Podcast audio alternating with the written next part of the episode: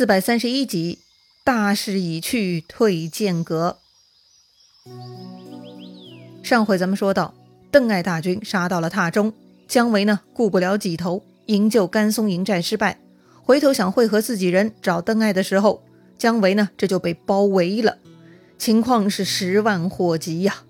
不过呢，虽然几十年过去了，姜维不再年轻，但是他依旧战斗力很强大。虽然是重重包围，姜维呢还是带人杀出了重围，并且逃回了自己的大寨。这回的损失很大呀！姜维下令转入坚守，等待救兵。可是哪里来救兵呢？哎，前面姜维已经传檄文给廖化、张翼、董厥了，让他们前来榻中救应。不出意外，他们不久应该就会来了呀。所以此刻的姜维是必须坚守。但是没过多久，刘兴探马送来坏消息。说呢，阳安关已经被钟会攻破，守将蒋叔投降，傅谦战死，汉中已经被魏军夺下了。另外，越城守将王涵、汉城守将蒋斌，他们听说汉中失守，也跟着开门投降了。而且呢，汉寿城的胡济抵挡不住，也逃回成都求援去了。哎呀，居然情势恶化到了这个地步，姜维觉得不能坐等了，还得趁早杀出去。于是呢，姜维立刻传令拔寨起兵，他们连夜赶去了江川口。江川口又是哪里呢？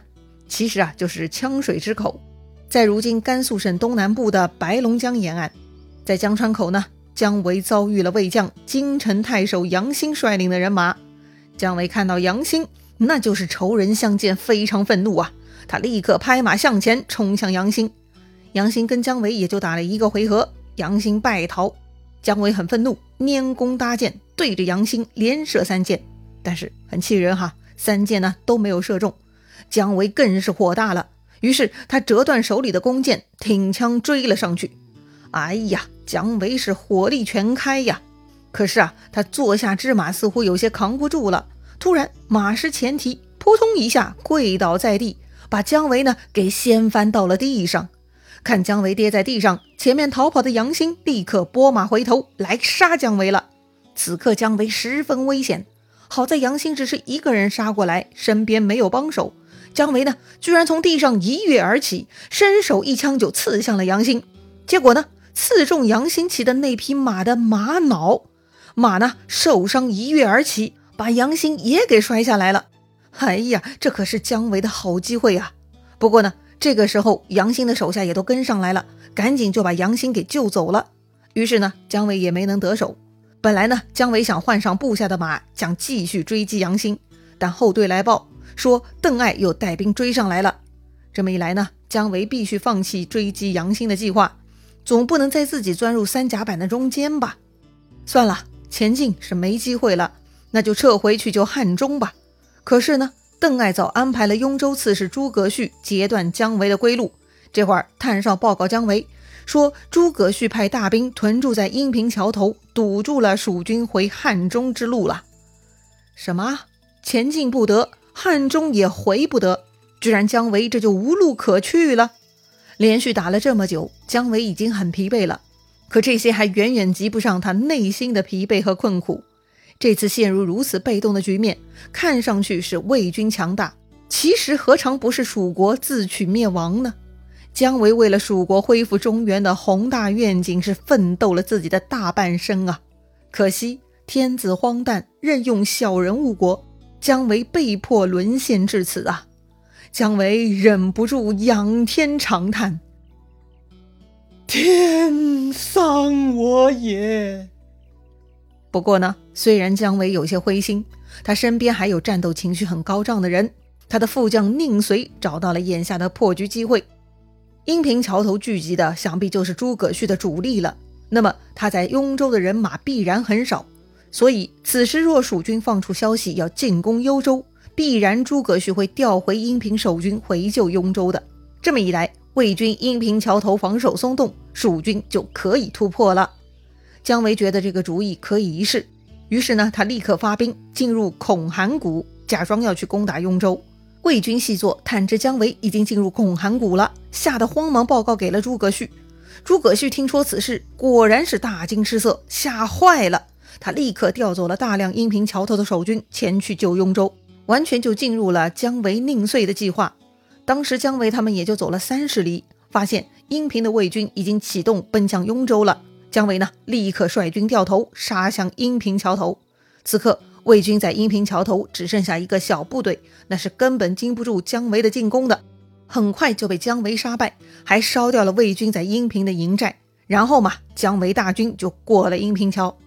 不久，诸葛绪发现自己上当了，原来姜维打的是运动战，虚晃一个假动作呀。这会儿，姜维又从孔函谷杀回阴平，还烧了自己的营寨呀！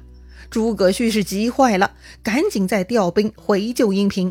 可是晚了，姜维军队已经过去大半天了。诸葛旭呢，也不敢冒险追击，于是这就放走了姜维。话说姜维，他冲过了阴平桥头，走了不远，遇到了前来接应的自己人，那正是左将军张翼、右将军廖化呀。大家聚到一起。张毅告诉姜维成都之事，说黄皓听信巫师之言，不肯发兵。哎，国家危难，正是此等小人作祟呀！不谈了，大家先合兵，再商议去处吧。当时姜维呢想去白水关，但廖化却建议退守剑阁。剑阁是狭窄之道，是蜀国的重要门户，易守难攻。如今情势危急，四面粮道不通，确实退守剑阁比较稳妥。姜维何尝不明白这个道理呢？但姜维还想争取一下，所以呢，他想去剑阁北边的白水关。但这个时候又传来了新的消息，说是钟会、邓艾分兵十几路杀过来了。哎呀，廖化急了，力劝姜维去剑阁。这个白水关小路很多，不好防守，不顾也罢。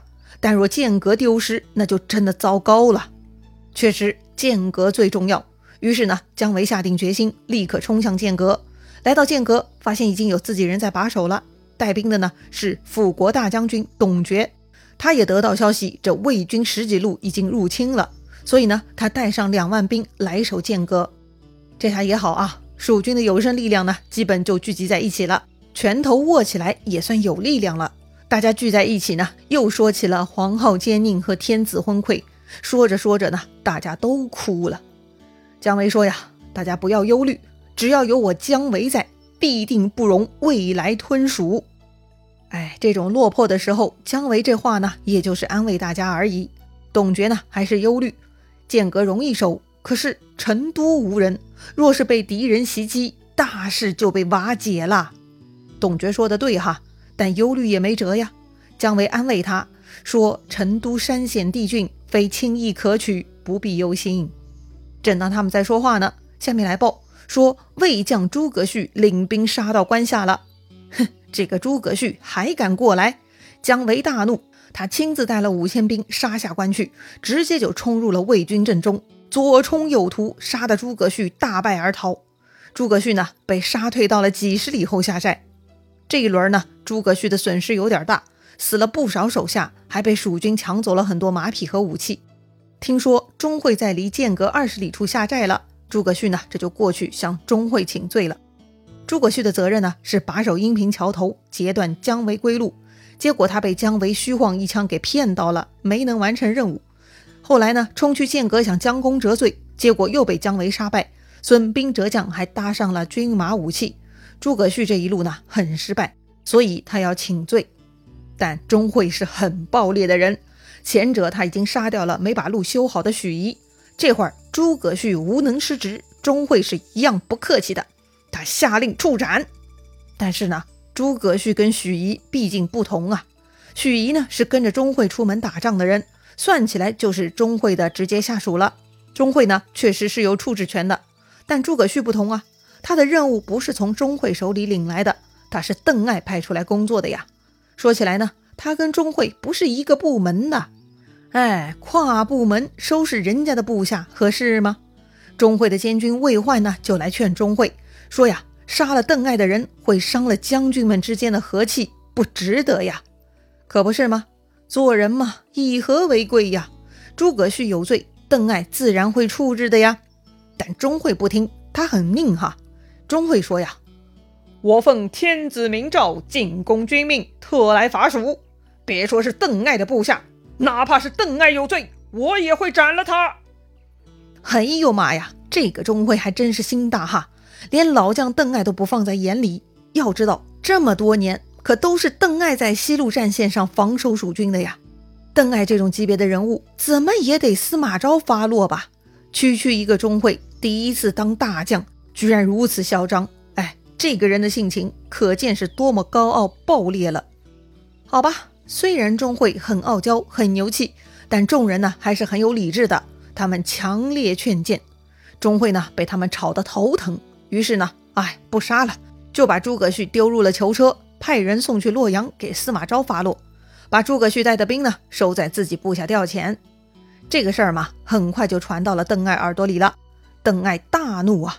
虽然他跟钟会此刻官阶一样大，但毕竟邓艾长久镇守边疆，对国家有很大功劳，这钟会居然胆敢妄自尊大。邓艾是气坏了，看父亲生气，儿子邓忠就劝谏了：“小不忍则乱大谋，父亲若是跟他不和睦，必然要误国家大事，还是暂且宽容他吧。”确实哈，儿子说的对，邓艾不至于因此跟钟会翻脸，让蜀国人得便宜。邓艾呢，要凭借军功赢过钟会，那才算英雄好汉呢。既然要跟钟会较量本事，邓艾呢，得先去探听虚实。于是，邓艾带上十几个人就去见钟会了。听说邓艾来了，钟会呢也觉得莫名其妙。怎的？他来兴师问罪吗？他来了多少人呢？手下说呀，也就十来个人。哼，那倒不足为惧了。钟会下令，武士们聚集，派几百武士列于营帐上下，搞得是威风凛凛啊。哎，人家邓艾才十几个人，你钟会居然搞出几百人武士队伍。可见钟会还真的是气量狭小呢。好吧，不管怎么说啊，自出征以来，魏国伐蜀的两员大将还真的没见过面呢。这可是第一次会面。那么他们会面的结果会如何呢？两下会擦枪走火吗？精彩故事啊，下一回咱们接着聊。